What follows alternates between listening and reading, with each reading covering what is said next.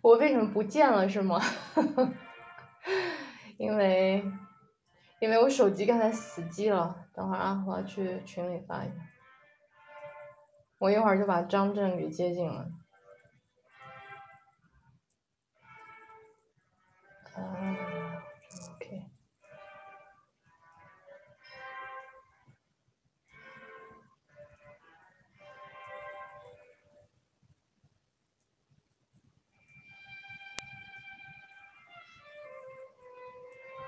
有声音吗？现在能听到我讲话吗？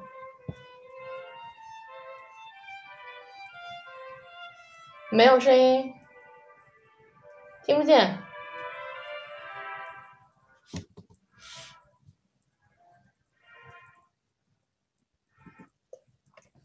有声音吗？有声音吗？现在有了吗？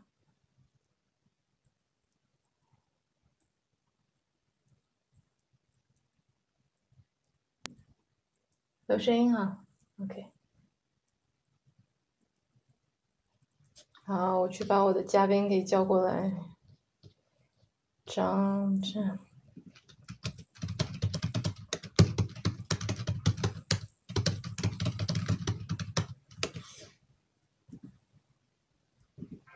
我们一会儿半点准时开始。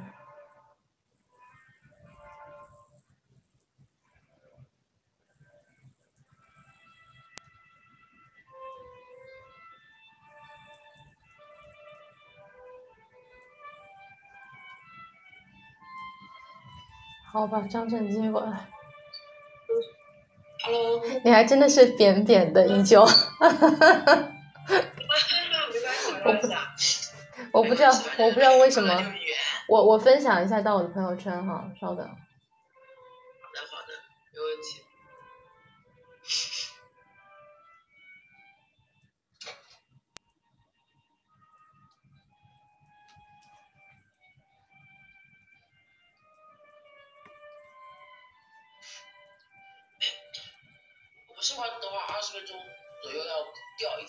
我不知道上次是二十分钟左右掉一次，但是我不知道这次情况是不是还是一样，但是我估计应该还是这样。OK，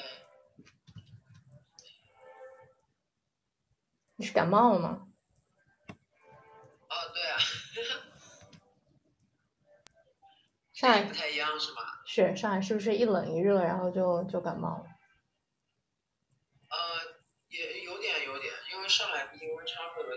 前段时间为了疫情的关系，我不是要去新庄那边带他们那个训练嘛，然后我就不敢坐公共交通了，我就全程小毛驴来回那样。啊天呐，那好远。好，大家好，陆陆续续有人来了。我们一再过七分钟，我们准时开始，我们稍微再等一等。我放的音乐能听到吗？我这边听不见，太轻了，是不是？应该听不见。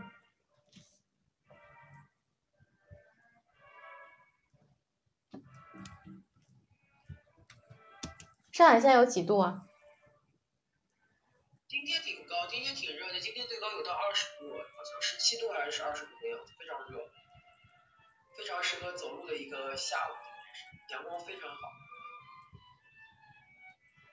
一会儿你还可以这个跟大家解释一下，因为我刚才在看评论的时候，看到有一个人的评论挺有挺有意思的，我觉得大家可能对举重还是有一些还是有一些偏见，这个回头你也可以跟大家解释一下，这个举重到底是一项什么样的运动？OK OK，没问题。偏见永远都有啊。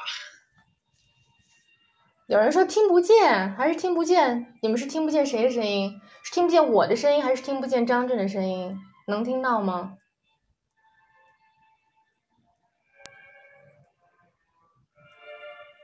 哎，我这边好像也啊，都能听到，听听不见音乐，那就没没有音乐了，那就 那就那就不用听了。那我们这边反正差不多人陆陆续续来了，这个我简单的先做一下介绍，好吧？嗯，我看到有一些新朋友，有一些我的朋友，有一些这个老朋友，这个还有一些岛民。那我先来跟大家介绍一下这个故事岛哈。故事岛呢，这个顾名思义，这个岛上呢聚集着这个很多的有意思的故事、人物的故事，然后是从去年六月份的。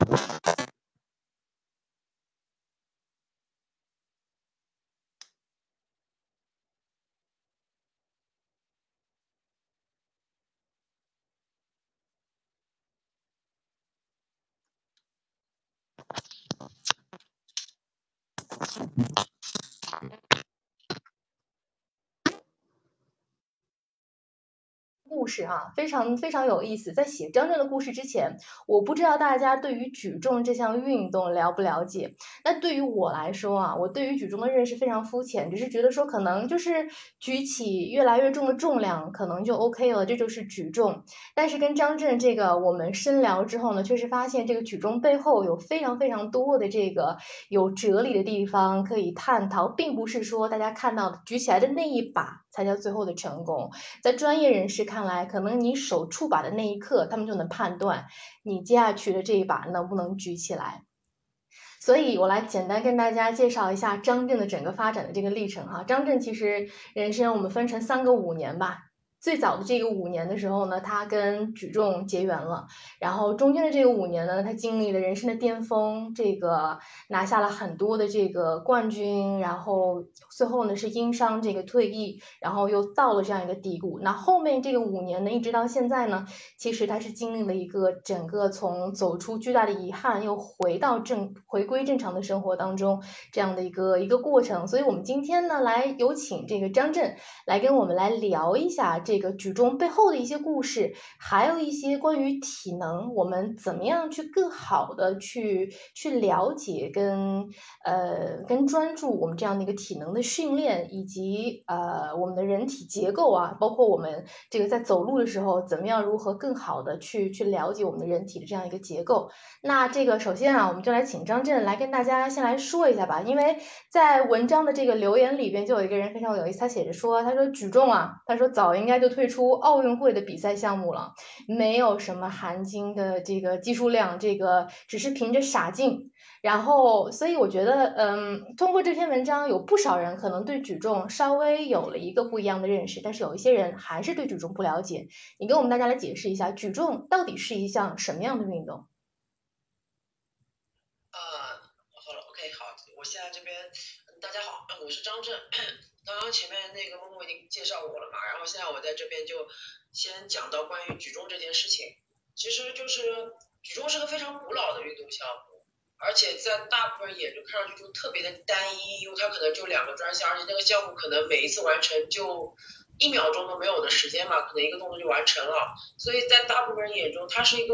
看上去挺无趣的项目，它可能没有像那种，嗯，比如说那种网球啊、羽毛球啊这种对抗性项目，或者是像表演类的跳、跳水啊，或者是那种体操来的更精彩。但是其实，嗯，在我这么多年的训练和我说？包括我现在做体能教练的这个状态下，我会知道说，其实举重抛开竞技层面以外来说，它其实是对人体训练来说是非常好的一种训练模式。就包括很多人会觉得说，举重这东西不就是傻劲儿吗？但是我一直会跟他们说，嗯，你看到的可能只是那个人举起的重量，但是你不知道，其实当这个人能够有那样一个爆发力的瞬间的产生，其实是需要有很多。我们人体结构合理化之后才会出现的动作，就大家可能会觉得说那个动作看上去特别简单，但是如果你真的就大部分我觉得现在可能，嗯，没有这种运动经验的人，如果你真的让你过头举个杠铃，或者不要说杠铃，可能就举个水杯或者什么，你会发现你没有办法做到像运动员那样的一个动作，那其实才是我觉得说举重背后对于人而言，就普通所有大众而言更重要的一个点，它不是说以举起多少重量为主。目标，而是这个动作可以通过一些训练，让你的身体有更好的延展度，或者说有更好的一个运动表现。所以，其实在我教学的一些过程中，我会跟很多人讲说，其实很多人都会觉得就是田径，就跑步是运动之母，因为所有的运动项目里面都有跑步嘛。但是，其实，在田径之前，你会看到所有的运动项目的运动员都会去摸杠铃，都会去撸铁，因为其实那个才是最根本的根本。但是可能在普通大众里面，大家会觉得说这个东西好像跟我们没有什么关系，但是其实并不是这个样子嘛。就呃，我我一直会说一个话，就是当我们人站起来的时候，其实我们已经在负重我们自己的身体的重量了。这个其实就是一个举重的最 basic 的一个状态，就是你能举起，你能让自己的身体稳定的站立在这个地球上，能对抗重力，它已经是个非常神奇的一个状态了。很多就就是你去跟一些。我们不要说跟比人比，我们去跟小动物比，你会发现，如果一个小动物它能站起来，你会觉得很神奇，是不是？那你要知道，我们人体能从一个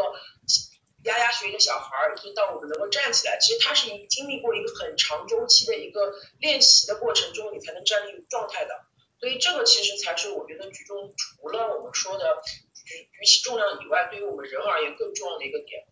其实是在这个上面。那为什么大家会产生这样的偏见呢？你觉得在举重这个这个项目对于这个普及上，嗯，你说，你说，你说，对我们可能有一些延时。我其实就想问一下，为什么会产生这样的这个的这样的一个误解和偏见？因为大部分人看到的都是竞技体育啊。其实如果往回来讲，就是除了举重以外，难道其他的运动项目损伤不重吗？它其实是非常严重的。而且就像我，嗯，传统的一些训练模式会让很多人觉得说举重就是要举得越重就越好，这是这个比赛的赛制导致大家的一个观念上的一个一个偏见。但是其实除了这个以外的一些训练模式，又包括现在流行的一些体能训练，大部分情况下都会拿杠铃作为训练的很大的一个板块，因为呃，就像我刚刚前面说的，就你人能站立起来有一个点，我不知道大家有没有注意到，其实我们是需要先平衡住自己的。我们需要让自己的重心稳定，你才能站立的。如果你的重心向前或者向后倒倒偏倒的话，你是没有办法，就是你你是没有办法做出任何不要说动作表现了。就是我们身体其实站在这个地球上，首先是维持重心，然后才出现运动表现的。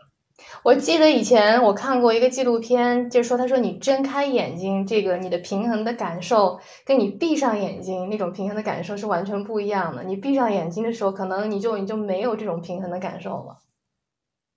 是的，就是我们眼睛其实是一个很大的平衡器，但是其实在这个眼睛以外，我们身体本体其实是有所控制的。就像如果你真的闭上眼睛，你也能够稳定，其实是本体感觉的平衡能力的一种训练。举重其实是抛开眼睛以外，让你训练你的本体控制稳就平衡的一个很好的训练方式。因为当当你有一根杠铃在身上的时候，你会发现你面对的就是你的前后的不稳定嘛，你需要在当中不断的整后，你前后的这种摇摆的过程中找到那个最终它能够稳定住的那个支点。这个时候举重就产生了，其实是这个叫举重。其实，在业余的时间，张震这个在上海也有在带这个，是叫 CrossFit 是吧？是在那边带一个这个。呃，举重队叫做银河举重队，然后张震帮我描述他的这个教学方式，他们练的不是举重，叫养生举重，哎，这个很有意思，你帮大家解释一下这个养生，感觉就是两个非常极端对峙的这样一个词组合在一起，怎么养生举重方式？你的教学方法就是是是什么样子的？为什么产生了这个养养生举重的这样一个理念？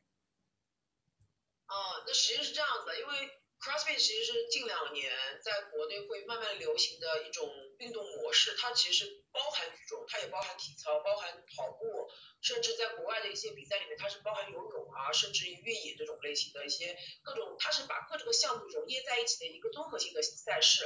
然后，但是呢，有个点就是，当这些爱好者，他们都是普通的爱好者，他们没有任何训练经验，他们进行训练之后会发现说，举重看上去好像挺容易的，但是真的让他们摸上那根杠铃。让那根杠铃举过头顶之后，他发现很难，他没有办法让杠铃很快速的过头顶，他甚至没有办法把杠铃举过头顶。他们会觉得说，为什么会出现这个问题？那这个时候就会就会开始涉及到有一些专业的教练就会说啊，长就像我当初来出来的时候也是一步一样，就会去思考这个问题，说，哎，为什么明明我们看上去很容易的一个动作，在普通的爱好者身上就没有办法实现？然后就。包括像体能里面也会提提到的关于，比如说我们说肩胛灵活度、胸椎灵活度，包括我们的髋关节灵活度，就是你的你的关节没有办法做到一个这么好的延展度的时候，你就没有办法让这个杠铃很直接的举过脑袋。然后这个也就造成了在我的教学模式里面，其实一开始大家可能是蹦着说我要来更多重量来的，但是来了之后就发现说，哎，教练真的像你说的，我可能肩膀的灵肩胛灵活度不太好。而我的髋关节灵活灵活度不太好，的膝盖也有问题，所以我先要需要调整这些东西。所以在我的课上，更多的时候是可能就一根杠铃，然后就要他们做很多其他的辅助训练，然后让他们比如说进行一些训练之后，拿能让他们的髋关节灵活度或者膝盖就是损伤能够有所调整之后，他们再去玩那个杠铃，说哎，真的开始变得好举了。然后还觉得说举的动作就是真的像老师说的那样，就是可以有一些爆发力，有一些惯性的东西出现，所以就就我的课很长时间他们是会觉得没有办法摸到很大的重量是在这个上，所以我们就笑称这叫养生训练，因为其实除了呃这个运动本身，他们会发现平时在生活中他们就没有很多可能以前存在的，比如说肩膀会很累啊，因为这个我觉得其实肩胛灵活度最差的一个表现就是我会肩膀很紧张，然后很疲劳。就如果长时间伏案的人，你会发现，就是比如说肩膀会经常感觉很僵硬，这其实也是肩胛灵活度有有所下降的一个表现，所以就会就会会觉得说，啊，其实好像是来练举重，但其实是挺养生的一个东西。那有没有一些什么小妙招，可以让这个长期伏案的人，可以在这个日常生活当中，可以避免这个肩胛部分的这边的肌肉紧张？呃，其实是通过一些训练嘛，就是比如说我们先进行一些放松的训练，就。最简单的就是做一个转肩膀的动作，但是这个转肩膀跟我们传统的转肩膀的意义不一样的是，不能只以这个地方为目标，就大家可以看一下，不是我们以肩膀本身为目标的一个练习，而是我们从这个地方，我不知道大家能摸到后背吗？就是有一个肩胛骨，那肩胛其实在后面那一对，能摸上吗？那个地方其实才是我们真正肩膀整个肩胛灵活度出现很好的状态的一个活动的地方，但是有很多人其实你去看过肩膀的时候。动作过头的时候，他都是这样，什么意思？他主要的发力状态就在这个地方。那这就意味着说，我们的肩胛跟我们的肩膀之间的这个合作关系是非常差的。所以很多人一过肩就会觉得，哎呀，怎么疼？因为他其实过肩的时候，肩胛段是不能协助你的肩膀过头的时候，就会感觉你的肩膀是不舒服的。包括我们的这边斜方肌，就是我们这边这块肌肉就会觉得特别累。为什么？因为它长时间是在做工作状态，它是需要用力的。而不是靠我们的肩胛帮你做承托，然后帮你解决你整个肩膀的活动度的。所以这个就是我们需要通过练习，首先就比如我们要放松我们的肩膀，就是我们需要做转肩膀，但是我们需要从这个地方开始用力往前伸，向前伸，然后做整个转肩的动作，甚至向前向上伸，向后伸，去做一个大回环的动作。然后这个动作里面其实是需要配合你们的呼吸的，因为如果配合上呼吸，你会发现说，当我们呼气的时候进行一个动作的时候，动作的延展非常大。但是如果吸气的时候你去往前伸的话，会有点难度。这就是又涉及到我们后面可能会讲到呼吸这件事情的一个一个重要的点，因为呼吸的配合，再配合上我们的肌肉，他们才是我们说身体一个整体化的一个表现。我们大部分人运动表现会差，有一部分原因也是因为跟呼吸的配合是有问题。我们平时的这样的呼吸方式正确吗？怎样的呼吸方式才算是一种好的这个呼吸方式？因为我记得你，呃，在采访的时候提到过一句话，让我印象特别深刻。你说，其实很多人的走路方式其实都是不对的。这个很多人来你这边，可能得学会重新的这个如何走路，哪怕如何爬行都要重新开始学。这一部分内容可能就涉及到这个比较专业的这个所谓的这个运动发展学。你可以从这个角度，运动发展学的这个解释出发，跟大家一路这个解释一下。这个走路的姿势跟我们这个呼吸的这个情况，嗯，是这样的啊，就是这个点，我觉得大家可以回忆一下。其实我们从小长到大，其实没有人教你怎么走，也没有人教你怎么站吧。我们是怎么怎么学会这些东西的？是不是我们看见了，我们模仿了？你去看小孩儿。打个比方，我不知道你们看到过一些视频吗？就是一个小孩可能他的走路模式跟他们的家长是一模一样的，有的可能翘着二郎腿跟大大人是一样的，是不是？所以其实，在我们从小长到大的过程中，没有人真的教过你怎么走路，所以我们的很多运动模式是观察出来的，观察出来就有个点，万一你看到的人走路的姿势是有问题的，他的用力是不均匀的话，那就意味着我们学到的那个步态、那个状态就是出现偏差的。然后在长时间的这个状态里面，如果我们走路，打个比方，我们现在知道我们人站起来了，站起来有个点，就是我们身体的各个关节其实都在承受我们这个站立状态下的一个一个力的一个压力，因为我们说嘛，我们人站在地球上，我们是有重力去影响的，所以我们人体的站立状态是要有一个对抗的，是不是？那如果我每个关节之间的这个压力是均匀的，那我受力就是相对均匀，不会偏差。但是如果你看到那个人，他的重心是偏后，长时间偏后或者长时间偏前的，一般情况是偏后为主啊。你会发现走路的步态就开始出现问题。我们其实可以，大家可以去观察一下大家自己的鞋子。不好意思，我插一句，可以看大家自己的鞋子，其实会有一部分就是会，对吧？这鞋底会会会压的多一些。其实你会发现，你会就是侧侧在这部分会重一些。其实跟我们嘴巴里面吃东西是一样的，会单边嚼，嗯。是的，所以这就是导致说，你可能在无意识当中，你每次走路，你都已经在建立不合理的用力模式了。然后，包括就像前面说的，关于走路都在训练什么意思？就是如果你的每一个步态是合理的，你的结构是在它的对的位置上的话，那你其实每一次的训练，你的每一个关节都是在受到刺激的。举重有一个点，就是我们说举起身体重量有一个点很重要，就是我们说脊柱在这个当中产生的作用。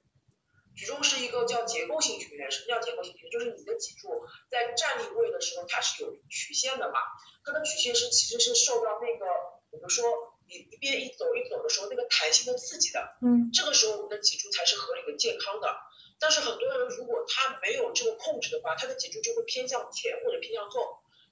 长时间久坐会导致我们说腰椎间盘出问题，或者是我们的胸椎出问题的最大点是在这个上面。就是你僵化了之后，你的那个脊柱没有办法合理承压了。但是这个是可逆的吗？这个我我可以跟你这样讲，脊柱坏掉，他比如说他腰椎间盘突出了，他就是突出了。但是现在是什么？我可以经过训练，让他的张力回到合理状态。什么意思？我不能让他再变好，我不会让他变好，但是我不让他再变坏。嗯。能明白我意思吗？就是。因为我们的脊柱的那个就椎间盘，就正因为我们正好可以讲到这个事情嘛，椎间盘突出，它里面是那个椎间盘，就是那个盘状里面的髓核出来了，出来了之后这个地方破掉就是破掉，那个髓核出来就出来了。椎间盘突出最大的问题不是在于它出来，而是它出来的时候顶到那个神经了，这会出很大的问题，因为神经如果被刺激到的话，你会导致下半身出现很多问题，比如说那种发麻。说走路的时候感觉突然之间无力，或者是甚至于是大小便失禁那种都可能存存在，这就是椎间盘腰因为这边腰椎间盘突出的时候最可怕的一些症状。通过训练，我不能让这个髓核再回去，但是我能够让我这条脊柱周围的这些肌肉神经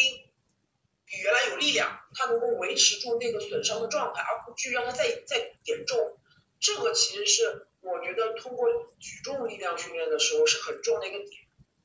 就是合理的力量训练，举重训练是可以帮助我们脊柱有力量支撑我们的身体去抗击这个重力的。但是这个康复的运动只有通过举重吗？还能通过别的方式吗？其实就是腰部的这块力量，是不是？腰部的肌肉、后背的这块肌肉，我们一般很少能用到。它不是腰部本身就腰部，腰部，呃，这个就要再多说一点，就是脊柱是一整条的嘛。关节就是我们的盆骨是作为底端，它像那个一盆花的底，就是我们说骨盆是底端，然后我们的脊柱在上面。腰椎间盘突出长时间，一方面是因为姿势关系，我们的重心偏掉；另外一方面，其实是因为我们的髋关节跟我们的胸椎，就我们脊柱两端更合理的运动的这个该运动的地方不运动了，它这边承压过大。脊柱本身腰椎的这一段，其实理论上不是那么大运动幅度的。如果你从解剖结构上面来看的话，动作幅度最大的地方其实是胸椎那一段的活动度可以更大，因为它的脊柱的每一节会比较小，它适合运动。然后髋关节那一段，其实髋关节是可以稍微微微移动的，什么意思？它是为了配合你走路。但是如果你在你的步态的时候，你的髋关节不动，髋关节的那个这个旋微旋带到我就是我们的大腿骨不动的话。腰就会承担很多力量，这个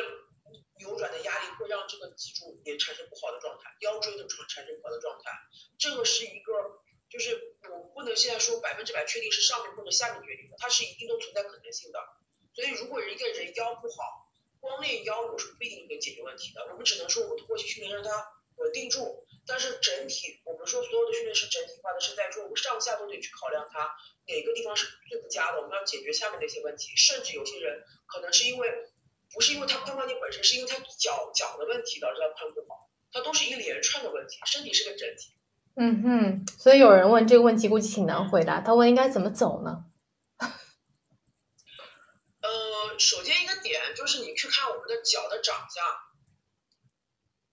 们脚的长相，其实是是不是它像弹簧一样？就你把我们拿脚丫子拿出来，脚丫子拿出来的时候，你会发现其实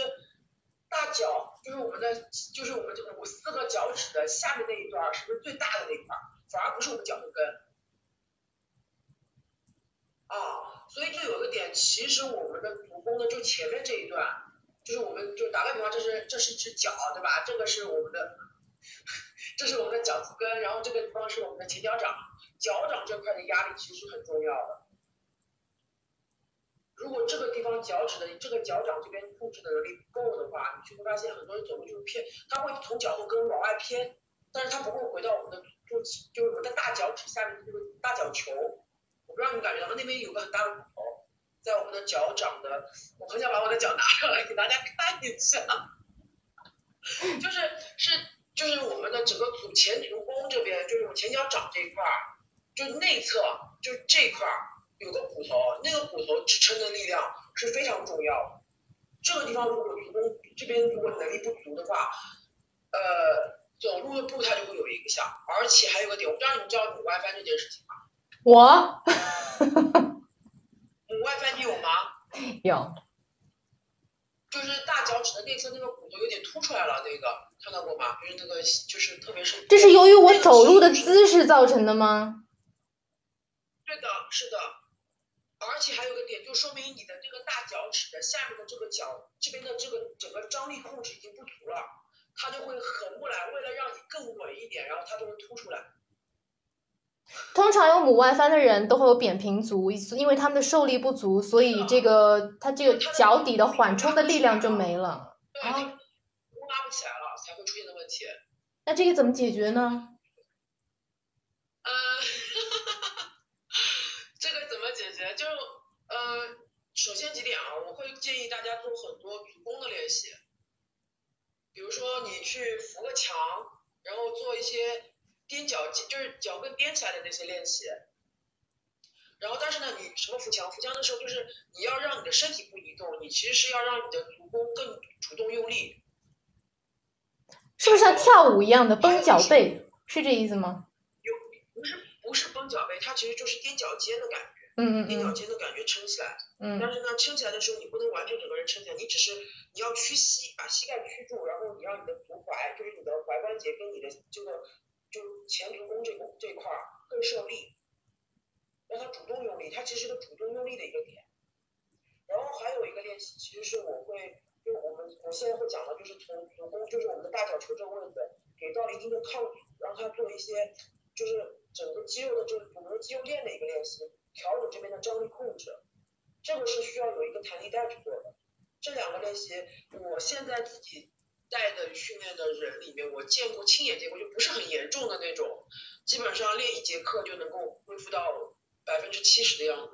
很夸张。百分之七十的样子，你是指你是指什么？就是本来他的可能他的他的凸出来是这个状态，他能到差不多这个样子。好。但是因为现在很多就是比较严重的母外翻，只能通过手术来解决，对吧？对，那是已经。我只能这样讲，就是，呃，如果是不是到疼痛这件事情的话，我不会建议大家去做手术，因为做手术其实会改变你整个张力的控制。大部分的医生会给你们做做做手术，其实是因为，因为他实在是有点硌的难受。但是其实这个东西本身，它其实就是告诉你张力不不对了，你把它调整过来就可以。哇，下次回来我找你。欢迎欢迎，就是其实，在我们现在很多体能训练里面，就是我们说一些我们叫运动恢复也好，或者是运动训练也好，什么意思？就是体能这件事情不是说你真的要天天跑步你才叫体能训练，或者天天干嘛叫体能训练？真正的体能训练就该是你生活中的各个小问题，它能帮你缓解掉，同时让你生活的更好、更开心、更舒服，走路也不会费劲儿了，然后跳得也更远了，蹦跶也更开心了，其实是这个状态叫体。但很多时候，其实我们意识不到自己的身上有哪些地方其实已经是存在问题了。所以其实有个点，就是现在大部分来练的人，是因为他觉得自己缺了嘛，他才来。这就是我们说有一个很尴尬的点，就是如果你真的不觉得自己缺，你是不会去训练的。嗯。而且像比如说你母外翻，你其实大部分人会找医生，他不会找教练。不会。但是其实大部分现在这种，我们们会说什么？就除非你是结构性的变化，就是你的结构已经到说，打个比方，你的结构天生有我我们之前有学过，就是脊柱它的那个椎间盘天生就不是一个正常的方，呃，就是方正长方形，它是个三角形，所以这些人他会有脊柱侧弯或者是一些问题，他很难，为什么？因为他的关节骨头本身就长得不对称。那他就会出现问题，但是大部分情况下，你结构合理的状态下，你只是因为肌张力出现的一些动作问题，可以通过运动进行调整的。当然，我甚至于现在碰到过老师，他们如果是不是那么严重的椎腰椎脊柱的一些侧弯的问题，通过训练也是可以调整回来的。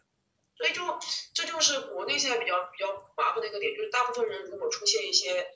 呃，关节不舒服啊，或者怎么，第一件事情找的是医生，但是其实医生不负责你的这个生活更好，他只负责，比如帮你开个刀，帮你把这个东西弄掉。但是你哪怕做完手术，你也得进行一些肌力恢复，因为你的，当我们做过手术之后，我们的神经、我们的血管其实是都被破坏掉了，那就意味着你的这，打个比方，我在肩膀上做一个手术，意味着我的肩膀用力的感受跟原来是会完全不一样，我是需要通过训练。让他回到恢复到那个合理的运动状态里面去的，这个其实是现在很多体能教练或者说我们专业的一些教练要可以解决的事情。在国外的话，有时候叫运动运动呃防护师或者是叫物理治疗师，他们其实现在做的也叫这个东西。其实都是，其实这一块其实是我们国内跟国外现在差多差比较大的一个地方，就是包括我们自己讲，就是中国其实最缺的不是我们的手术技术，而是我们的恢复康复技术是差很多的。上次上次我们请来的一位嘉宾，他正好是原来是在这个呃治疗医学的范畴，他转到了预防医学的这个范畴。然后这个你今天说的康复的这个范畴，其实是在这个之后的这三块，其实是我们可能太集中在治疗医学这个范畴里边了。但是它因为是因为就是治疗医学这个东西本身就是就是。我只能这样讲，如果你没有真的发生什么事情的时候，大家是意识不到的。所以预防也好，包括像我们这种恢康复恢复也好，其实是我们很多人就包括像医生，因为我那天刚看到一个一个很有意思，看到一个帖子，就是有人说，哦，有一个医生把我，哦，有一个物理治疗师可能呃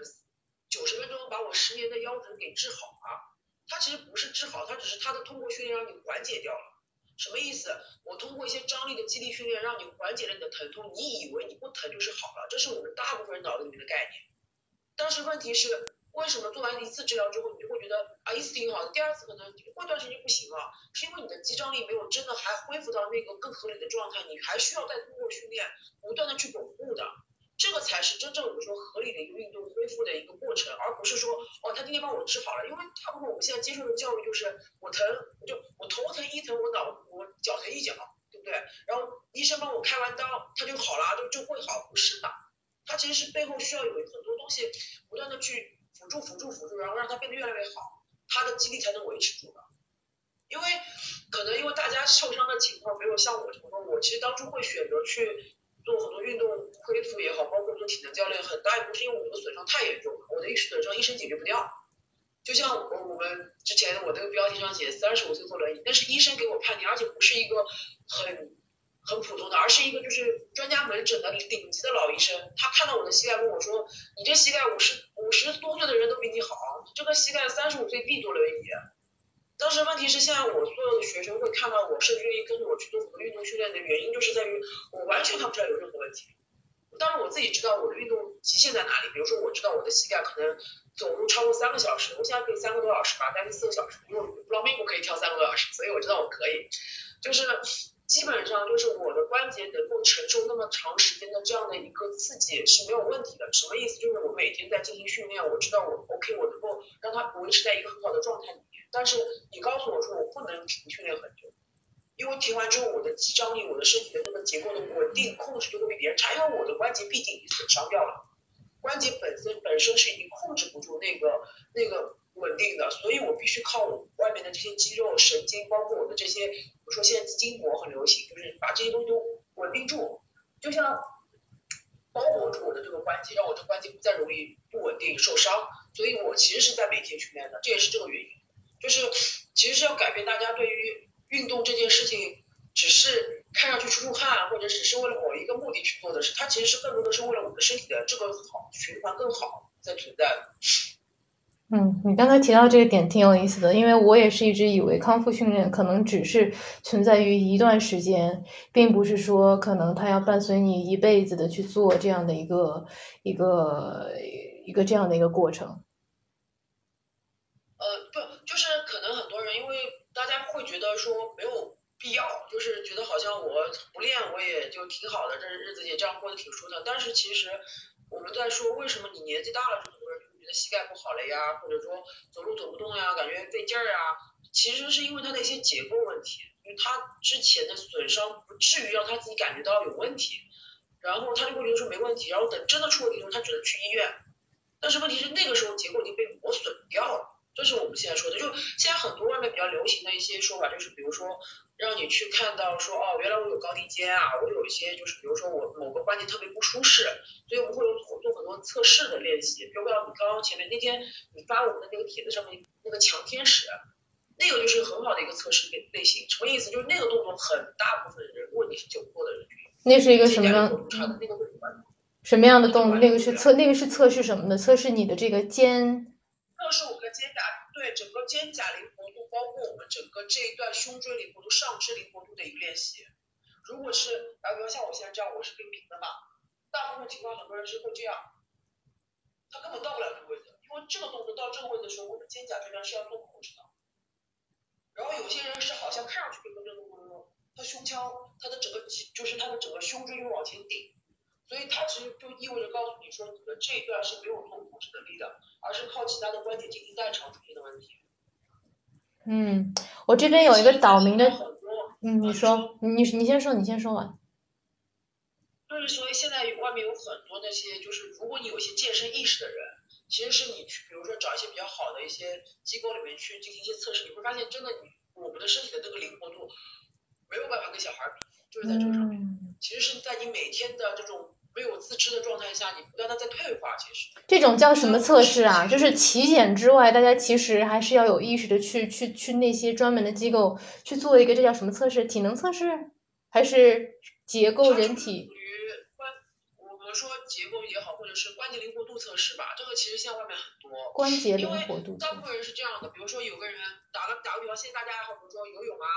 跑步啊、打篮球啊。比如说怎么样了？就是你做一些运动运动训练的时候，一些专项的教练他会跟你说，哎，你看你这跑姿有问题，或者你是不是有问题？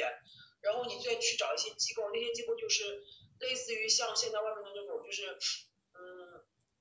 怎么讲？他有一种叫有时有的时候找物理治疗师，有些就会找一些有些运动机构里面，它是专专门有关于运动康复类的，包括像我们关节活动度的这种训练的，他们是有这些 PT 或者老教练是有这个能力的，他会帮你进行这个测试。为什么？因为这个测试就会告诉说，你的动作在在你要做这个运动之前是存在风险的。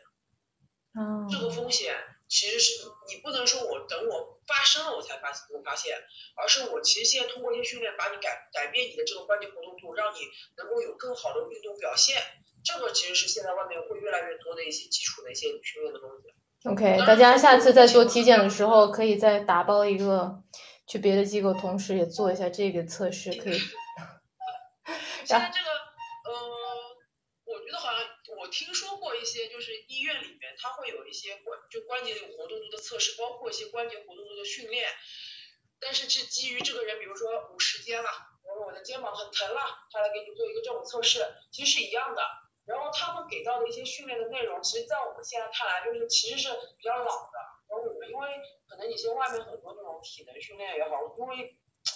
健身这个东西有点意思，就是你不能停止自己的学习，必须不断的去了解一些各个行，就是各个就是特别在中国，因为中国的教练没有办法告诉你说我是物理治疗师，我是运动防护师，我是怎么怎么样，他没有那么分的那么细，所以很多教练为了不断提高自己的这个业务水平，他就会学很多这种东西，所以现在大部分很多教练他是能够。他不能说我是医生，但是他能够通过，你的一些病症，然后去了解你大概需要什么，给到一个这种训练。现在很多外面的那种叫 personal training PT 的那种训练，其实都是在这个上面。嗯嗯嗯嗯。就是一对一的教私人教练，他会过来，比如说，因为有些现在有一些比较怎么说那种有健身意识的人，他会专门找 PT 来进行一些呃，就是来进行一些针对性的训练，其实就是在这个上面，因为你真的是通过训练可以改改善掉很多医生都没办法帮你解决的事情，因为医生不知道怎么练你，他只知道你有这个病症，他只能给你说，要么就做手术，要么就是静养，要么就是吃药。嗯，医生其实是两个不同的医学范畴，是两个不同的医学范畴，确实。嗯，是的，是的，所以其实这个东西其实是我觉得近几年我们人就大部分人会越来越有意识到的一些东西，特别在上海的话，我觉得还比较好，因为上海因为比较信息比较快嘛，然后大家其实这个东西其实最早都是国外，国外包括运动队里面，他们有很多除了医生以外的这种运动防护师给到运动员，因为这些运动员的那个强度太高，他的损伤比例是高的，所以如果他的防护这一块做的比较好的话，他是能够避免很多后续的一些问题的。他们甚至还都配有睡眠教练。啊，对的，所以体能教练其实，嗯，就专业队的体能教练其实也干这件事情，就是我们要通过一些训练，让运动员的这个结构也好，或者是他的身体能够更好的承受他这个项目给他带来的一些影响，而且能够尽可能的帮助他的运动表现有所提高。而且是可以承受住这样高强度的专业的训练的。我这边岛民有一个问题啊，他问这个胯骨骨折长好后有时候还疼，然后这个也需要这个恢复训练，然后可以可以恢复吗？通过训恢复训练的话，可不可以完全的恢复？胯骨骨折了，长好了。胯骨髋关节的髋关节是那个球窝那边吗？这我不知道。是这样子的，就是，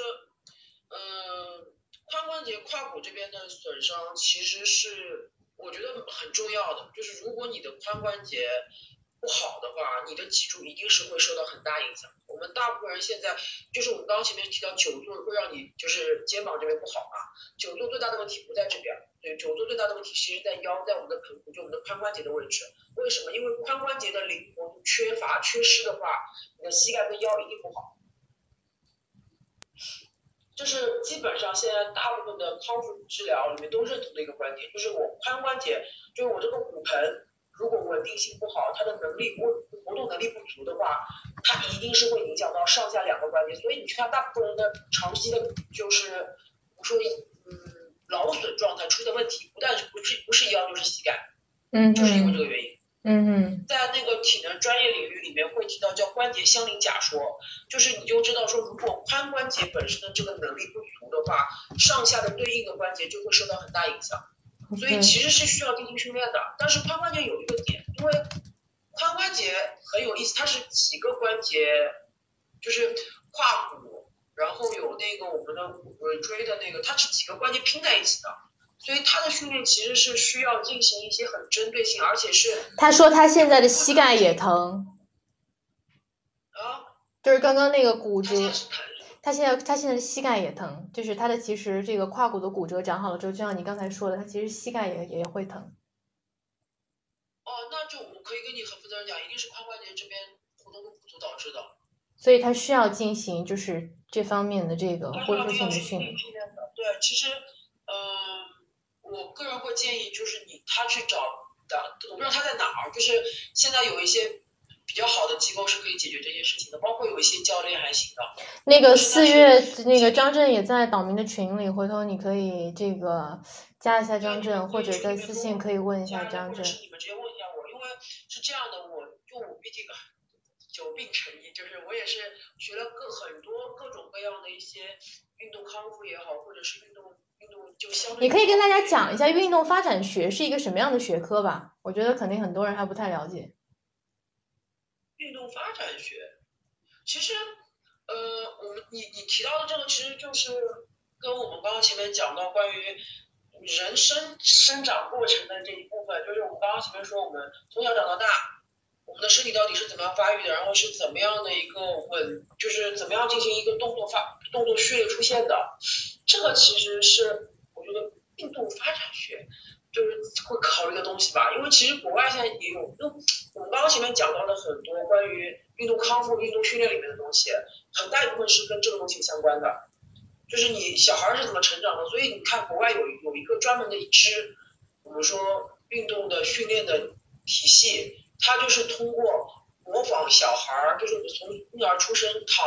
到趴到爬。到站立到走路的过程里面的练习的模式，去恢复我们身体的原来的这种机制。甚至于像我学的传统瑜伽，其实也是一个逻辑，就是他们所有的练习都是从躺着开始到趴着，然后到能够到爬的状态，然后再到可以甚至站立状态，它其实是要慢慢恢复过来。因为其实我们刚刚前面强调的是整体，现在流行的越来越流行的一些运动训练的运动训练啊，运动发展学的一些东西，它会越来越偏重总体。为什么？因为以前我们对于运动也好，对于嗯，身体的理解很多是来源于解剖嘛，就是我们，但是解剖解剖的是尸体，就是意味着它都是断层的一块一块，包括我们对于骨骨骼的运动模式，大部分的是我们以前传统的运动，嗯，叫什么运动力学，那它就是杠杆更多，但是问题是现在流行的一些东西就是呃。就运动，我们说叫肌筋膜这件事，情，我不知道大家听过这个词有没有？就是很多人说自己很硬，这种瑜伽压不下去，这个这算不算不算？韧带？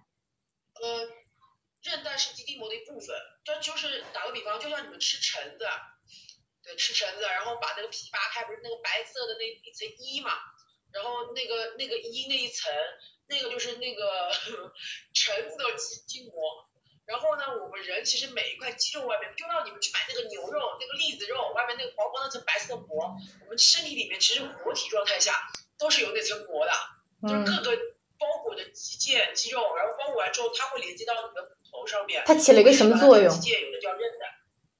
啊？它起了一个什么作用？这些这些筋膜它起了一个什么作用？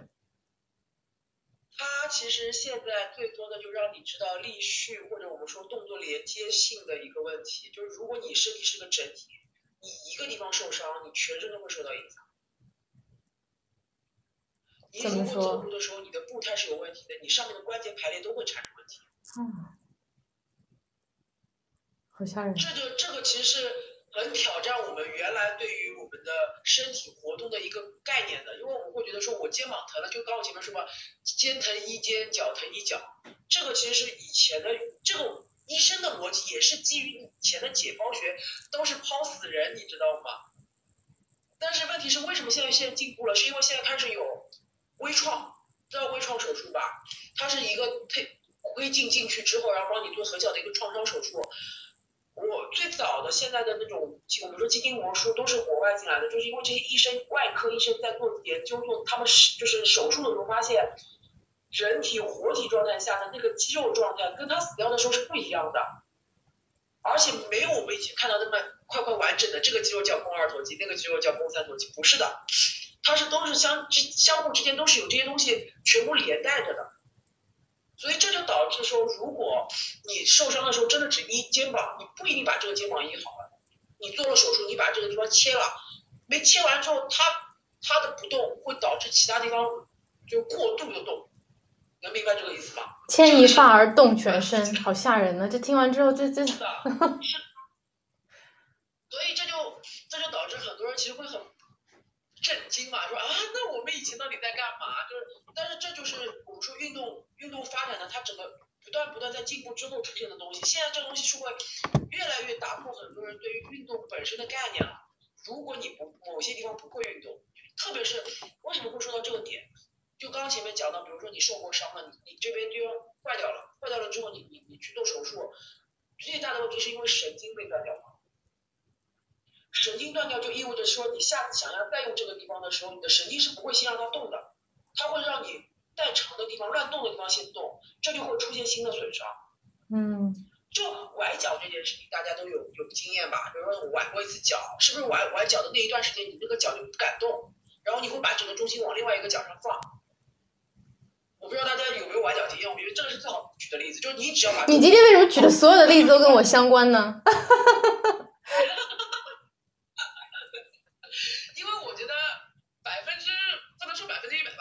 九十以上的人，其实如果我们从小的运动生活的习惯里面没有很多的运动的话，崴脚是很常态的一件事情。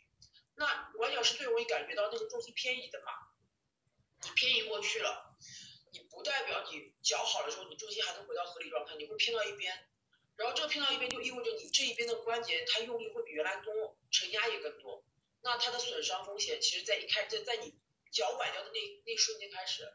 对侧的脚可能就出问题了。所以会出现这个两只脚轮流的崴，然后如果之后不做康复运动的话，就是就会留下后遗症。那这就是本人的写照了。记得来上海找我。而且而且这个伤筋动骨三百天嘛，其实是拄了差不多两个月的拐杖，就是登山杖。我拄的我怕难看，我就拄了一个登山杖。然后确实煮完之后，两个月之后，我确实不会走路了。我是模仿走在我前面的人他们怎么走路，因为你重心一直偏到那边，你扔了之后，一直三条腿走路，你就不会走了。确实有这样的一个过程。但是我后来其实没有做很好的康复性训练，所以现在冬天我的脚踝这边其实是会有隐痛的。这个不仅要运动，还得要知道这个为什么要动，怎么动，其实是更重要的。刚才其实张胜还提到了一个呼吸啊，我们一直没有聊呼吸，一直我们在聊这个人体的结构跟这个肌肉。那呼吸跟这个结构稳定之间是一个什么样的关系？呼吸有多重要？你刚才这样一讲，很多人都说不会走路了。我估计你讲完呼吸之后，很多人 不会呼吸了。呃，是这样的，就是我不知道大家。现在知道一个叫核心训练这个词吗？有人说没听过。就是没听过是吗？就是呃，现在外面比较流行的一种，我们就叫核心训练，就是有在体能训练里面会比较流行的一个词叫核心训练。什么意思？就是说我们的躯干作为我们的核心稳定，很多人以前会觉得是腹肌，就是我只要肚子这边肌肉有强了、强壮了，然后我就能够让自己身体稳定。但是其实。现在比较比较，就我不能说现在所有人，就是有一些观点，包括像我自己个人教举重的时候，我会告诉你，为什么举重训练会非常重要，在我们的人体核心稳定的这件事情很重要，是因为呼吸的关系。什么意思？我们的躯干其实是一个腔体，它不像我们的四肢，就是一个骨头上面串了一串肉，就叫。我们的四肢，我们的躯干里面其实是这样的一个状态，就是啊，就是中空的，中空的，对吧？中空的，中空的，对吧？这是我们的躯干，那就意味着说，我们深吸气的时候，它完全撑开；我们呼气的时候，它完全收紧。什么意思？啊啊，感觉到吗？所以就是以前会有一些说腹式呼吸很重要，说躯干的呼吸很重要，就是因为在这个位置上，因为你呼吸深深入，吸一呼的时候。你的躯干内部的这个张力维持住了你的这个躯干的稳定，就跟气球一样，你打足气跟你呼气的时候，你能不能稳定住它？其实呼吸在我们的躯干的稳定上面是做这个作用的。那憋气的时候呢？憋气的时候里面还是有气儿呀。嗯，那在结构稳定上。举重其实干的就是对，所以举重其实干这件事情，举重。抛开大重量来讲，举重其实就是在你吸气、呼气的时候，你因为你不要屏气嘛，你会稳定住它嘛。它的它的那个它就是有一个，就像我们比方说，我这边是一个球，我是有台子的那种台球，我压一个重量上来之后，我能承压承住它，然后当这个重量飞掉的时候，我还是能承住。这个其实才是举重训练的目标。有意思。对于普通人而言，从对于普通人而言，这个东西更重要。所以其实现在很多人问我，就是说啊，那我们没办法举那个杠铃，我还能不能练举重啊？我能不能做这种练习？那当然可以啊，你不需要举重，你自己的体重就是你最好的杠铃啊。你知道举重的英文词怎么念吗？叫 weightlifting 好吗？weightlifting，重量，你的体重也是 weight 好吗？就所以你不能先把自己的身体稳定住，这就叫举重了已经是。但是大部分人不懂的话，会觉得说我靠，这个东西太无聊了。我想说，no，是因为你不了解你的身体到底在干嘛。然后呼吸的这个点就在于说，如果嗯，举重是一种训练方式嘛，但是其实你我们会发现说，其实，在呼吸我们很多训练里面都能刺激到呼吸。比如说你你长跑，就肺活量这件事儿，我们是能意识到说，哎，我长跑长跑是可以的。我只能这样讲说，长距离的运动项目是可以刺激呼吸的稳定性，但是举重这种类型的，比如说那种说高强度会让你。就是现在有 HIT 那种练习，包括像那种就跑跳力特别冲击性比较强的训练，它是刺激你呼吸的强度的，就是你的这个张力的控制的能有多强，这是通过这种力量训练可以完成的。然后你们如果是跑步练习的话，它只是在一个很低的状态里强度里面去维持稳定，这个是有氧项目给到的一个能力，就是呼吸的一些训练控制训练。所以，呃，我觉得再讲深可能就就是可以了，可以了，晕了。这个就但是其实就是我是希望说大家能理解说呼吸真的比我们想象中要重要很多。有人问这个瑜伽里边的呼吸呢，包括中国的这个太极里边的呼吸呢？说的很好，我跟你这样讲，其实真的就是这种练习更能让你的身体连接起来。呼吸跟我身体的肌肉协同的关系，是通过这种缓慢的运动进行恢复连接的。因为有一个点，神经的控制它是需要时间的。那你这种你把人家跳 Zumba 教室的这个生意都得弄没了，都没人去跳了。那 Flamingo 的呼吸呢？啊，对了，张震他不仅举重哈，他还跳 Flamingo，大家从他的指甲颜色就能看到了。OK，我我们来解释一下什么是意思，就是我们在建立之初，我们是需要有一个，我们就 step by step 就一一格一格总，要有阶梯嘛。就是你在一开始的时候，你连配合都没有的时候，你肯定是要做一些缓慢的训练，让你的你的身体的那个律动也好，或者是你的动作的这个动作跟你的呼吸有所连接，这是一开始的，这是很重要的一步。但是在真正的瑜伽太极里面，不是只有柔，瑜伽太极也有很刚的一些东西，刚柔并济这个东西是所有的这种传统功法里面都有的。什么意思？当我们呼吸已经在一定程度上比较 OK 的时候，你一定是需要给他自己让他上去上台阶的。身体都是用进废退这件事情，如果让长时间在处在一个一个很低频的里面，不是说跑步不好，跑步的人也会发现，他跑一段时间，他适应了之后，他就需要有一个新的台阶去去刺激他。身体就是这样的一个机制，你得用进废退，你得让他不断不断受到新的刺激。所以在这个之后，你就可以百花齐放，你想干嘛干嘛。百花齐放对啊，我会现在去跳 flamingo，是因为我发现说，哎，跳 flamingo 的时候，对我呼吸的控制比起我玩举重、玩瑜伽更难，因为我不擅长那种短平的长时间的稳定，我擅长大强度，擅长区区域静态的稳定，我不擅长那个东西，所以对我来说，现在可以去跳 flamingo 是这个逻辑。所以不是嗯，跳跳尊巴也好，或者起玩其他东西不可以，不是，只是我们是要需要知道你这个次第是怎么来的，你的这个阶梯是怎么出来的，这个很重要。有一位朋友评论说，这个太极的核心其实是非常厉害的。是的，是的，我非常认同。就是我对很多中国的，就是我现在教很多，虽然我是教体能的，对吗？我也我有在教瑜伽，我有在教瑜伽传统瑜伽。我在很多里面教带到的动作，我们也会带到很多体太极的动作。其实你真的明白逻辑的话，你会发现所有的运动，真的好的运动真的是运动，就是它是要有一个运行在里面才叫动，叫运动，它是有一个循环的。而中国的太极其实真的练得好的时候，也是这个逻辑，它不是我们现在很多问题是在于说，因为很多人他不懂啊，他就会觉得这个这个招式看上去好像花里胡哨的，不是，它其实有很多内核的东西是共通的。而且因为有了筋膜这个东西，现在就是因为我们以前为什么会有体能跟就国外体能跟中国很分化的原因，一部分就在于说，其实是老外会不理解说为什么要有这种看上去很柔的动作在里面，其实不是，它其实都是有一个有一个串联性的东西在里面的。就打个比方，我不知道云手这件这个这个练习，应该如果玩太极应该知道云手吧？云手其实就是一个很好的肩胛灵活度到肘到手腕整个整个胸椎灵活度的一个一个联动动作，非常好的一个动作。但是如果你不懂的时候，你是不是感觉它就是花里胡哨，它就不知道干嘛的？但其实如果你真的现在去，像我们现在学的比较就是了解的很深的时候，你会知道说，哎，这个动作超级棒，这个动作像我们很多时候就是当一个人他可能很久，比如肩膀不太好的时候，拿来做啊，拿这个动作来练嘛，他一开始会发现，哎，好奇怪，完全都做不来，但是做动作会发现，哎，好像做完之后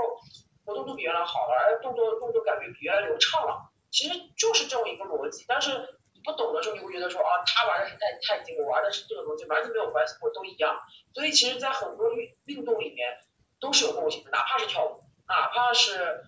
别人觉得不可思议的一些就是力量性项目，它都有共性。就像我会我会教别人举重，但我会教人家瑜伽，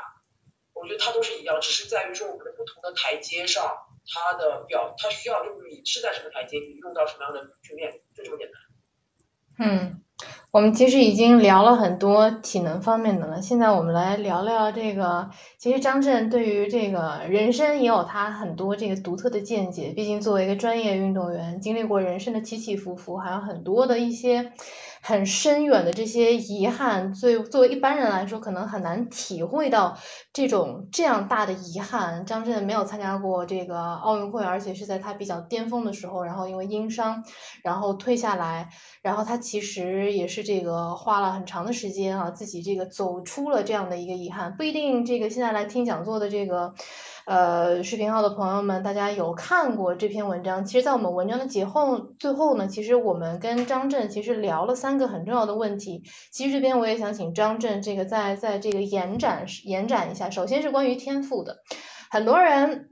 说到天赋，可能以为就是老天赏饭吃，我躺在那儿什么都不干，然后这个 就我做什么就能成了。这个可能是天赋，我是天选之子，然后不用太努力，可能稍微努力一下就可以了。但是张震呢，他给了我一个版本的解释，天赋我觉得特别有意思。他说努力本身就是天赋。张震，你可不可以跟大家来解释一下这个你怎么看待这个这个？这句话你为什么这么解释天赋？为什么努力本身它就是天赋？呃，我不知道大家有没有做一件事情超过十年。这个其实是，嗯，怎么说？就是我其实不是在自己身上看到的，而是我和很多人去聊天之后发现的。就是我发现，其实很多人除了读书以外，就是在学生的时代。你可以坚持一件事情，比如说你真的读书读了十几年，那当然那时候是被被迫的、被动的那个状态，你没有真的是，我不能说被动吧，就是不是那么自主的状态，因为大家都在读书。但是其实当我们真的去，嗯，怎么讲？你去做一件事情，你喜欢的事情，你不断的去做的时候，你你能坚持多久？有没有大家考虑过这件事情？你真的是坚持了坚持多少年？然后你在这件事上坚持的深度有多深？其实这个东西其实是很有意思的，因为。我们很多人过了学生时代之后，你就真的没有去在一件事情上坚持很久很久。而我那个时候是因为我跟我一些朋友聊天的时候，发现说，对于运动员而言，其实就特别是可能做了几几年，就甚至十年以上的运动员而言，其实坚持本身就努力本身这件事情是一个一个习惯了。就像我，比如说，呃，我我我之前举重练了大概十几年，然后我现在包括传统瑜伽，我已经练了超过八年。然后包括我现在可能玩 Flamingo，我我的目标可能不会低于不会低于五年以上，不会低于十年以上，因为我会觉得说我真的是喜欢它，然后就一定要去做它。那这个东西其实并不是一开始就抱着说我有这个天赋我去做，而是说我就是喜欢我就去做了。然后这个努力过程背后，其实别人看到的时候说，哎，你看你这个人怎么，呃，他他举的好多呀，哎，这个人你看他练瑜伽练到好好厉害呀。人家看到的是他已经得到的那个结果，但是其实那个过程中他的变化，这个东西其实是我觉得这这个东西的体验感，然后获得的这种成就感，获得的这种你说所谓的天赋的这种这个，这个天赋是别人说的结果，但是其实努力这个过程才是这个天赋的实际的这个表现，我觉得是，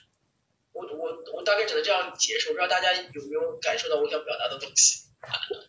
我觉得张震解释特别好，我再给大家再补充一个例子哈，在 YouTube 上的这个海外的一个这个视频的平台，呃，上面我看到过有一个日本的一个一个账户，日本的一个小伙子的一个账户，它上面呢。呃，他把自己的取名的名字好像叫做这个进进击的练习者吧，他记录他所有刻意练习的这样的一个时刻，特别有意思。他记录他射门，他记录他练吉他，他记录他练就射第一次门的一个镜头。他说他要练，他要射门要练到一百万次。我看的时候呢，他已经练到了这个四十多万次。你看他有左边的镜头是他第一次射门的这个画面，右边的镜头是他练习到四十多万次时候的这个这个射门的这个画面。两者在一起对比的时候，那真的。的就是，其实你看到之后，其实会非常非常感动的，就是天地动容，就是一个人努力到这种程度，其实你是自己赋予了自己这样的一份天赋。就是我们如果我们不是去参加这种竞技类的体育啊，像奥林匹克运动赛，那前三名那可能真的是拼的是天赋还有运气。但是就一般人而言，我觉得在我们自己的一个兴趣的一个范围，我们其实是可以有这样的一个能力去自己赋予自己的天赋的。有人补充说，对一万小时的天才理论，嗯，然后，嗯，你说，说默默说，你说，没有，你说，你说，你说，没有，我没有什么要补充的，你你补，你说完。就是我觉得，就当他们就那个。可能因为我这边看不到朋友聊说的东西，但是我会觉得说一万次练习其实它也就是一个一个一个一个框框嘛。但是其实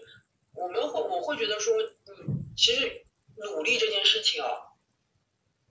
一万次其实只是一个虚的词。但是你真的每一次真的用心去考量过你的那个训练的效果，或者你去做练习的效果，是这样的。因为我我最近开始刚开始玩 flamingo，然后我就会发现说，嗯。怎么说，在这上面我体验到我原来训练的那种那种从不熟悉到熟悉的过程。当然现在还不熟悉，也没有办法真的说拿出来说啊，我可以可以怎么展现你自己。但是我会想说，当你真的很投入的去做这件事情有，那个深度，因为很多时候大家是有的人也会觉得说，哎，你看我可能几个月下来，我我好像也也努力了呀，但是为什么好像还是不够？那努力的深度在哪？因为我我会这样讲的是是一个点，是在于说我跟我我就是跳弗朗明哥的时候，那个老师就会提一件事情，就是你必须去打破自己的一些以为。就打个比方，我会觉得说，哎，我应该是身体还挺好的呀，所以我就不用去练习了呀，我不用，我每天看看视频，我稍微动一下下就行了吗？这个跟你真的每天都在练是不一样的。就是嗯，一部分是我们努力了，是一部分，努力的深度是什么样？你是不是比自己想象中还可以再努力一点点？因为昨天我在跟我朋友他们聊天，就是跟我，因为自己我们也我们现在有一个小的叫那个宁格补习营嘛，就是补习班，我们也是做就是类似于像访谈，也不叫访谈，就大家聊天，然后去 share 一下我们大家对一些训练的观点或什么，就讨论到说很多人因为因为可能工作的原因，我没有办法真的很投入在一件事情上，但是问题是。你哪怕一周，因为我们那时候拿训练，我们在拿训练做比喻，我说哪怕训练是什么意思？就是你不能说，哦，我因为我很忙，所以我可能就不练，我只想着它就行，而是我真的可以很忙，但是我哪怕一周只能抽半抽一次，然后每次只有半个小时，但我那每个半半个小时我是全情投入的去练，那个训练的效果比你我我每天只是随便练练，然后我练了练练练三五天，那效果可能真的是不一样的。因为投入本身这个东西，其实是你自己心里明白你到底是投入了多少。你可能真的没有你想象中那么投入，你好像也在努力。所以这个是我觉得另外的一个蛮重要的点，就是你的那个投入的深度有多深。真的，嗯，因为昨天讨论的时候，我有一个是我的一个学生也在说，那个学生是一个资深的健身爱好者，他就说他曾经有过一次，就是他那时候是非常喜欢。做肌肥大训练，那力健美的那种训练，他说他可能那时候忙到就是一周只有一次半个小时，但是他那个半个小时练到什么程度？练到是他练完回家就只能躺在床上不能动了。嗯。他只有半小时，但是他说我每周只能坚持这半小时，但是那个效果绝对不比一周练三五次来的差，就是这个就是不一样的点，就是所以就是其实。我不是说鼓励大家一天练很多，或者是你玩一个东西要玩的很深，因为每个人毕竟都要都有生活。对，在对于这大部分的成年人来说，你能抽出一点时间维持自己的爱好，其实是不容易的事情。但是你每一次都的是真的是很努力、很专注在这一件事情上的时候，效果就开始有有些微妙的变化了。我觉得评论区里出现了很多关于这个你解释的这个总结哈，所谓的这个。努力需要建立在有效的这个时间上面，有效的练习，这个有效的小时，这样才算是这个真正意义上的努力的这样的一个深度。然后这个，嗯，然后努力之完，还有想和张张震来讨论一下关于这个失败。呃，作为一个专业运动员，还有一个专业的教练的角度，嗯，因为不一定很多人看过文章嘛，你你怎么你怎么看待失败？因为我们之前在文章里边也提到说，这个我们通常都会教小朋友啊，跌倒了之后再爬起来，这句话很简单，所有人都会讲。但是随着我们慢慢长大，遇到很多事情，事情有大有小，很多事情上其实跌倒了之后不一定马上能够站起来，呃，因人而异。所以呢，呃，其实作为专业运动员来说，你是经历了一个不停归零。不停在出发的这样的一个阶段，你在这方面有没有什么好的建议？针对成人来说的，我们摔倒之后怎么样能够更好的，或者我不能说尽快吧，因为情况不一样，怎么能够更好的再重新站起来，再出发？嗯，我觉得有有有有有一点就是，就是我们要理解一件事情，失败其实是常态。成功才是少数派，就是其实，呃，就像你刚刚前面说，我们因为我不是我们在在文章里面那时候讲过，举重就是一个一直在归零的状态，就你每一次成功完之后，你就是重新开始，那你不代表你成功完之后你一定会成功，你一定是有失败在里面的，所以，嗯，但是我们的教育，就是我们大部分人接受的教育是不允许我们失败的，就是我们必须卯足了劲儿，一定要努力向前，很多人其实。在学生时代可能被教育的就是我一定要拿到多少名次，我一定要达到什么样的成绩，OK 没有问题，这个是其实是一种激励你的方式，但是问题是它会让我们潜意识里面觉得说不行，我不能失败，所以这也就是很多人不能不能从失败里走出来的很大的一个原因，我觉得，因为你没有办法承认自己真的失败了，你没有办法承认，你没有办法想象说，就是很多人其实接受不了失败那种可怕，但其实，嗯，我觉得失败其实真正的那个点是在于失败才是常态。就是你其实怎么说？你当你真的能接受说我失败了，我才能够反思自己。这个反思是不带有情绪的，然后你就能够比较客观的看到自己可能存在的问题，可能缺失的一些东西，然后你才能相对冷静的去去规划你下一步该怎么努力。因为这个东西，嗯。就我我怎么讲？就成年人大家都很难，其实就是你没有办法接受，就很多人走不出来。就刚刚前面说的，就是会说，因为因为我没有办法接受是一部分，还有一部分就是可能真的是很痛苦。那其实给到自己一点时间，让自己该痛苦痛苦嘛，该难受难受嘛，然后该该该哭哭，该该叫叫，该该发泄就发泄嘛，你不要把自己憋着，因为憋着其实真的会憋出毛病来的。就是我觉得每个人对处理痛苦的方式不一样，但是很多时候。当我们不能接受失败的时候，有一个点，我们会把自己闷在那个框框里面，然后很难受，那个难受会无限延长这个失败的感受。然后其实是你就允许自己去把它发泄出来，然后让自己不开心也好，或者是你说我要哭一场也好，我要怎么样也好，因为哪怕哪怕就是去找人倾诉或者是怎么样的，这都是一个一个方式，就。其实这件事情发生就是发生了，但是这个方式至少能让你在心理上面，或者说在你的某些层面上面，你能够觉得说，OK，这是画上句号了，那我们才有机会重新开始。我觉得这两个点还是成对成年人而言，因为成年人反而没有小孩那么愿意去表达自己，那么愿意去就是怎么说放下一些东西。嗯，评论区里都打出了做失败的朋友，先这个从。我们俩那天我们之前聊的时候，我我也讲过，其实我一直不觉得失败就是失败本身，我觉得失败真的很重要，失败真的比成功更重要，因为失败你才有进步的空间。嗯嗯嗯。你要是成功，你要是成功了，你估计就不想着成功，就不想着进步了，你反正都成功了嘛。都飞了，所以下次在遇到失败的情况的时候，这个不论大小，首先第一步就是先先先承认，先先接受。情绪上稳定下来之后，走出之后才可能才可以问这个，然后呢，然后再可以给自己制定稍微理性的这些方案。对啊，就是其实，请允许自己难受吧，请允许自己这个很重要，这个很重要，这是人之常情。嗯，对，我觉得真的是人之常情，所以就这个事情是你要每个人给到自己的，就不要因为。可能我们的教育教育我们不允许我们做很多呃 loser 的事情，但是其实没有关系的，因为人生那么长一段呢，你这一次失败，下一次继续呀，这个其实我觉得你可以不断给到自己的勇气呀。成功者在成为这个成功者之前，其实已经做了无数次的这个失败者，所谓的这个 loser，所以这个还是要这个鼓起勇气。好，这个最后一个问题，我们来问一下张震哈，这个你觉得举重哈，它给你的人生当中带来了哪一些东西？带来哪些东西啊？第一件事情就是我不害怕，我不害怕失败，因为我知道还有下一次的机会。嗯。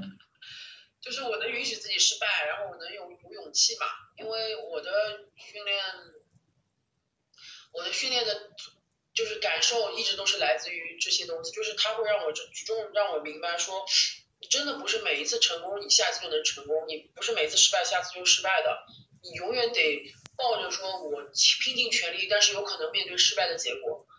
然后当你能抱着这样的心态的时候，其实胜负这件事情已经在那边放着了，不是，就我觉得已经不是那个重那个重量本身了，其实。因为那个其实是跟自己的战斗，嗯，然后还有一部分就是我们的项目特点嘛，就是我会觉得说，举重是个没有犹豫的项目，每一次都是拼尽全力。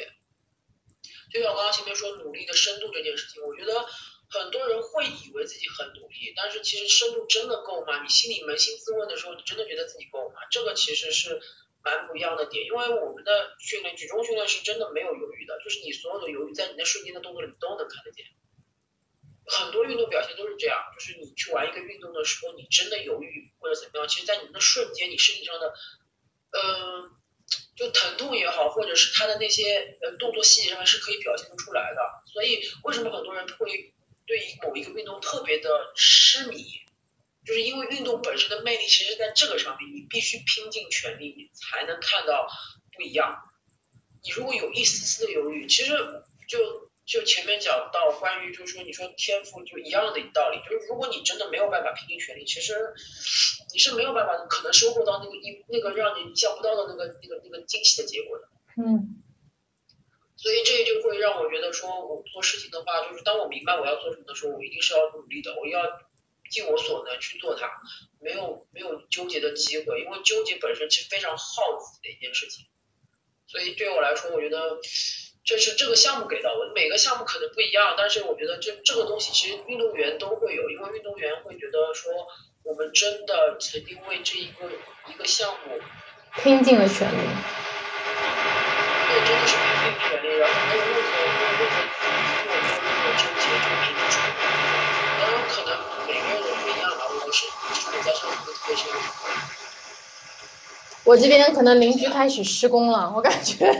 我们的这个今天的讲座差不多也也该结束了。大家还有什么问题问问张震吗？大家可以去关注这个张震的他的视频号，他接下去会发布这个一系列的关于这个体能啊、这个骨骼啊这方面的这个讲座啊。我在我在努力。我在催他，他在努力。然后这个他的视频号叫 Hello 银河，OK。然后有人说听不过瘾，张震他也有自己的这个播客。张震，你的播客是什么？我的播客叫银河补习班。叫银河补习班，大家可以去在在喜马拉雅上可以可以搜，我回头我可以发群里。嗯。回头，嗯，我们现在的播客也是主要是做一些。